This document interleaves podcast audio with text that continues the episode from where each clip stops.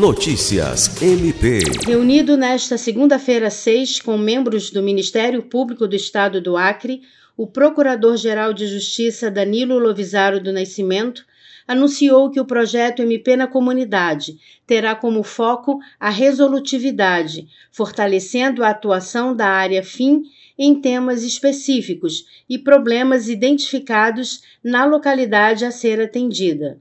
O novo formato será aplicado na próxima edição, que será realizada no dia 18 de março, na Vila Acre, em Rio Branco.